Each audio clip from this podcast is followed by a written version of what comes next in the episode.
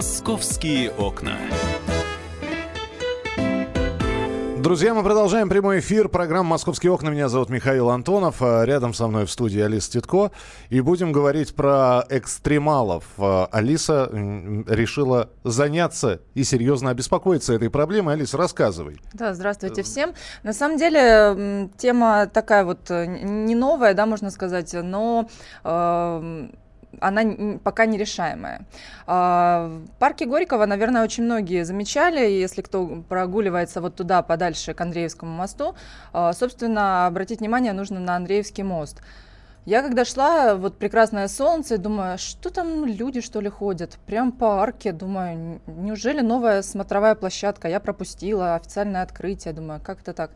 Вот, поднимаюсь, э, а там, э, ну, как бы не смотровая площадка, просто обычная конструкция металлическая, по которой, ну, вот явно ходить нельзя и довольно-таки опасно. Спрашиваю охранников, говорю, а правда можно или что, вот почему, ну, как бы никого не разгоняют, да, если, например, нельзя? Говорят, вы что, нельзя?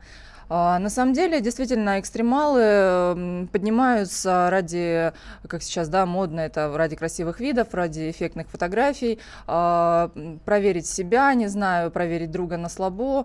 А, девчонки, мальчишки лет 12-16, вот прям поднимаются на эту конструкцию, усаживаются, свешивают ножки. Мы понимаем, что внизу Москва-река, вот они вот сидят и развлекаются. И, и многометровая высота, так на секундочку. Да, и э, действительно опасность э, есть, и она там не выдумана, не, потому что охранники говорят, что месяц назад э, парнишка сорвался. Вот. Э, очень много поднимается и в том числе и пьяных, и приезжих, которые, наверное, не знают, что нельзя, и тоже поднимаются. Хотя охранники говорят, что бесконечно напоминают им, что нельзя подниматься, а пытаются объяснять, но молодежи этого как-то недостаточно. Слушайте, но ну, э, я сейчас... Э, существует такое мнение. Вы не подумайте, что это я сейчас говорю. Существует uh-huh. такое мнение что в природе существует естественный отбор. Хотят люди рисковать своим здоровьем. Зацеперы, руферы, диггеры. Одни наверх лезут, другие вниз спускаются, куда их не просят. Третьи в электроприборные щитки лезут, хотя написано «не влезай, убьет».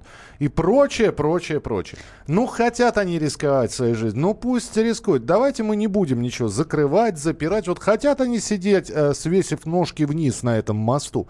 Нехай сидят. Есть такое мнение. Я не знаю, вы его поддержите, вы его не будете поддерживать. Вы можете позвонить 8 800 200 ровно 9702 или прислать свои сообщения 8 9 6 7 200 ровно 9702. Нужно ли с этим бороться? Ну, хорошо, зацеперы я Кстати, понимаю. с руфером я с одним... Э, руферы это те, кто... Давайте мы да, расш... руферы это расшифровывать. Те, да. те, кто поднимаются на крыше, да, вот, э, причем поднимаются не всегда легальным способом. Вот этот азарт э, взломать, покорить и, и быть там вот первым, показать э, город другим. Э, они фотографируются, они поднимаются, да. они ничего особенного не делают. Они просто пытаются забраться как можно выше, а иногда в те места, доступ к которым Где действительно ведется закрыт. еще стройка и на набашенные экраны и все возможное.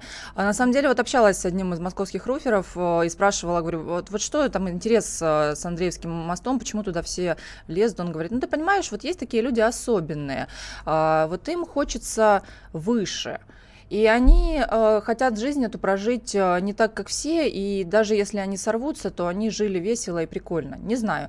Я это мнение, конечно, не поддерживаю. Я сама очень осторожна, и полезть туда, это, ну, как бы, не знаю, мне кажется, неправильно, но опять же есть вот такие люди, да, и э, что с этим делать? А, на самом деле, э, действительно, э, залазить туда нельзя официально, ну то есть э, как бы гормоз, да, мы звонили туда и спрашивали, это не смотровая площадка, э, то, что вам там хочется и красивые виды по технике безопасности нельзя. Значит, и есть э, закон, по которому тоже как бы это считается нарушением, за которое должны отвечать родители, несовершеннолетние детей, к сожалению, никак привлечь нельзя, э, только Единственное, если вот задержать и спросить фамилию, чего они обычно не называют, э, вот только предъявить родителям за неправильное там, воспитание и за вот это вот некорректное поведение в общественных местах. Я не знаю, стоит ли здесь э, говорить о том, что они какие-то особенные. Давайте себя вспомним. А мы что, не лазили, что ли, по стройкам?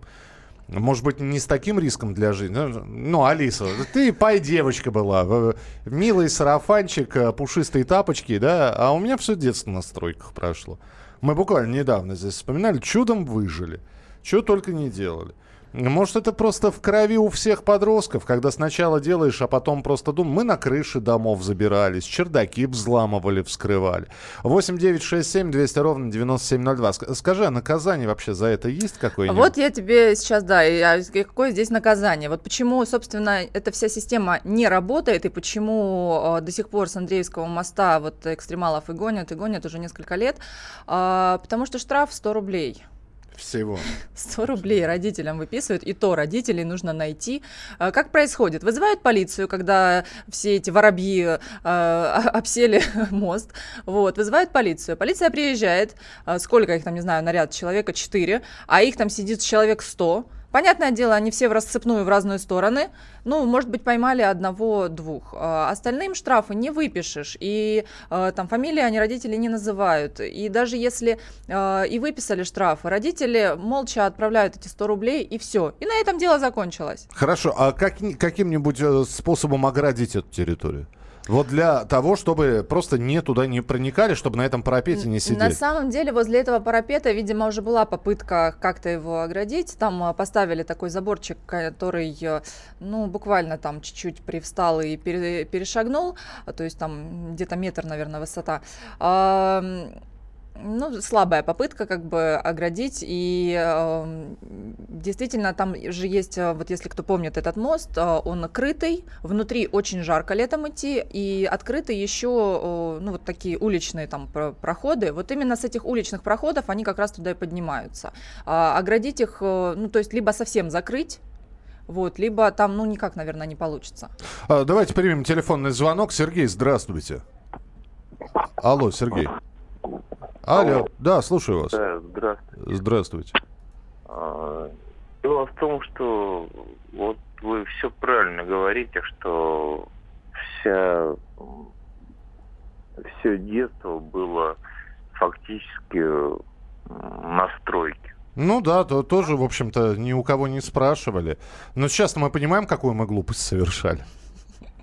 А сейчас, э, ну я не знаю, мне кажется, ну это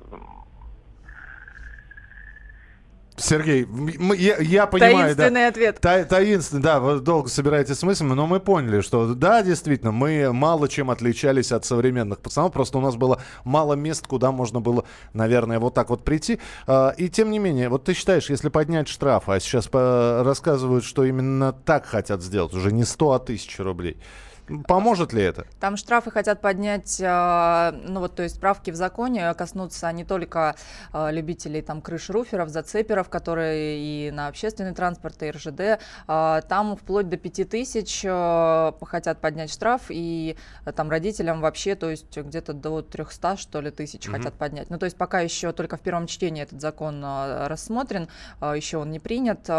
Опять же, э, если поймают, тогда штраф э, предъявляется предъявят. А если не поймают, то на этом э, здесь нужно какой-то прорабатывать механизм, как э, молодежи объяснить, что это действительно наказуемо, чтобы они понимали, что за это есть ответственность, что они нарушают. Вот это объяснить им. То есть то, что ты залез и то, что тебе хочется повыше, это одно. А то, что ты нарушаешь, ты находишься в общественном месте. Признайся мне, ты сама пробовала? Нет?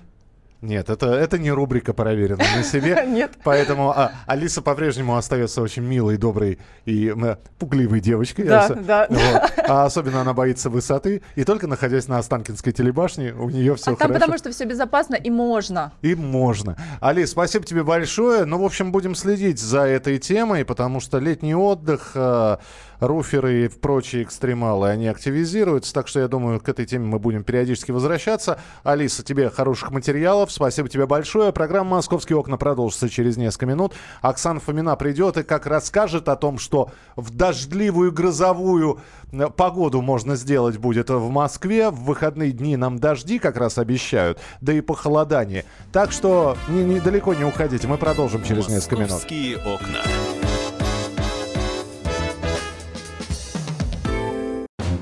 Смертельно больной уралец ограбил ломбард, чтобы поехать в романтическое путешествие. Суррогатная мать отказалась отдавать детей биологическим родителям и сбежала. Две семейные пары заказали убийство своего бывшего шефа. Учитель 40 минут орала на семиклассницу за опрокинутый цветок. Итальянка собирается замуж за осужденного пожизненно русского убийцу. Никакой политики, никакой экономики. У нас особый случай. Только человеческие истории, которые никого не оставят равнодушными. В студии Екатерина Белых. И Антон Арасланов. Слушайте по будням с 12 часов по московскому времени.